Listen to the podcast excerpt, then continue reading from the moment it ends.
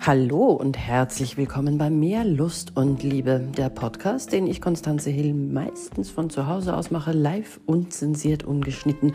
Ja, ich bin euch den dritten Punkt noch schuldig. Ne? Wir haben ja darüber geredet, was eine Beziehung ganz sicher nicht gut überlebt. Und Punkt Nummer drei ist, wenn der Partner für selbstverständlich genommen wird. Und Nehmer nehmen gern für selbstverständlich. Nehmer nehmen nämlich alles, was man ihnen so gibt. Und sie geben wenig. Aber sie geben nicht nichts. Also es gibt immer wieder mal ein Vielen Dank. Du bist toll. Ich liebe dich. Aber das gibt es nicht allzu oft, sondern das ist so ein bisschen ein Checkpot. Nehmer nehmen.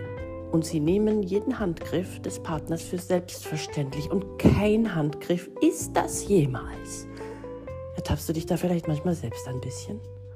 Dass du einfach sagst, ja, kann ja auch mal was tun. Ja, ich, ich, ich arbeite den ganzen Tag, soll sie doch mal. Das mit dem Geben und Nehmen in einer Beziehung ist so eine Sache. Eine Beziehung ist nämlich ein Ort, da geht man hin, um zu geben.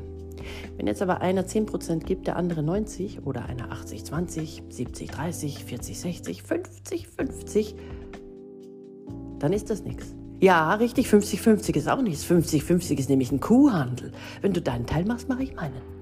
Das sind die langweiligsten Beziehungen überhaupt. Ja, ich weiß, wenn es Sex gibt, muss dann der Juwelier sein, um ein Klischee über, zu, über zu strapazieren. Ja? Es ist äh, nicht gut, sondern wenn beide in eine Beziehung gehen, um 100% zu geben, dann bekommen beide. Ganz automatisch. Da bleibt keiner über.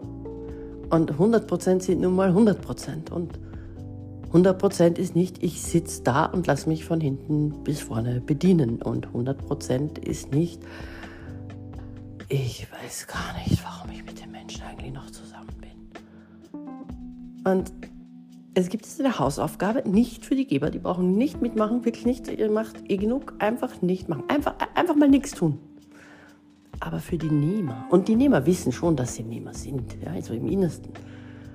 Gebt doch mal was.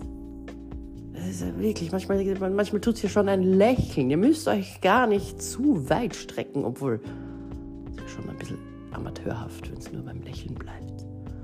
Und es geht um, um alles. Es geht um, um Gespräche, um wie geht's mir, wie geht's dir? Ich höre dir tatsächlich zu. Ich gehe auch auf das ein, was du sagst und nicht nur, wenn ich was davon habe. Es interessiert mich.